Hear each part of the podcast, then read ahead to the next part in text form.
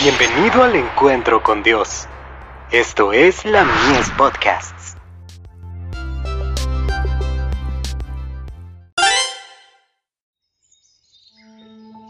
La maravillosa gracia de Dios. En el Edén.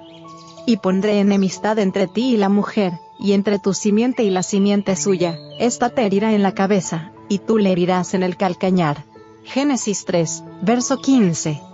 El pacto de la gracia se estableció primeramente con el hombre en el Edén, cuando después de la caída, se dio la promesa divina de que la simiente de la mujer heriría a la serpiente en la cabeza.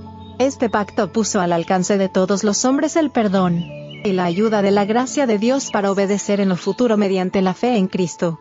También prometía la vida eterna si eran fieles a la ley de Dios. Así recibieron los patriarcas la esperanza de la salvación. Historia de los patriarcas y profetas. Página 340. La ley de Dios existía antes de que el hombre fuera creado. Fue adaptada a las condiciones de seres santos. Aún los ángeles eran gobernados por ella.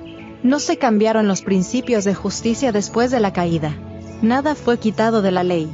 No podía mejorarse ninguno de sus santos preceptos. Y así como ha existido desde el comienzo, de la misma manera continuará existiendo por los siglos perpetuos de la eternidad. Mensajes selectos. Tomo 1. Páginas 257 y 258. Después de la transgresión de Adán, los principios de la ley no fueron cambiados, sino que fueron definidamente ordenados y expresados para responder a las necesidades del hombre en su condición caída.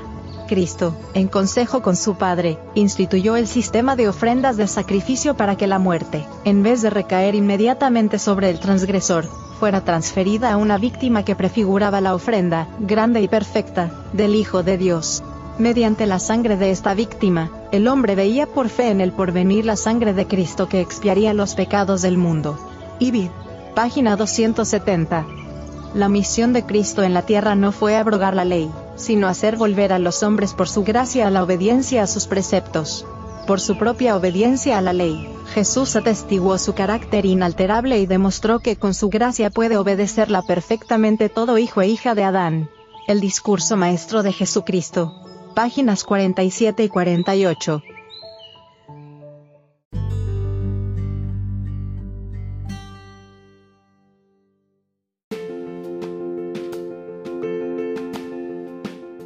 Visítanos en www.ministeriolamies.org para más contenido.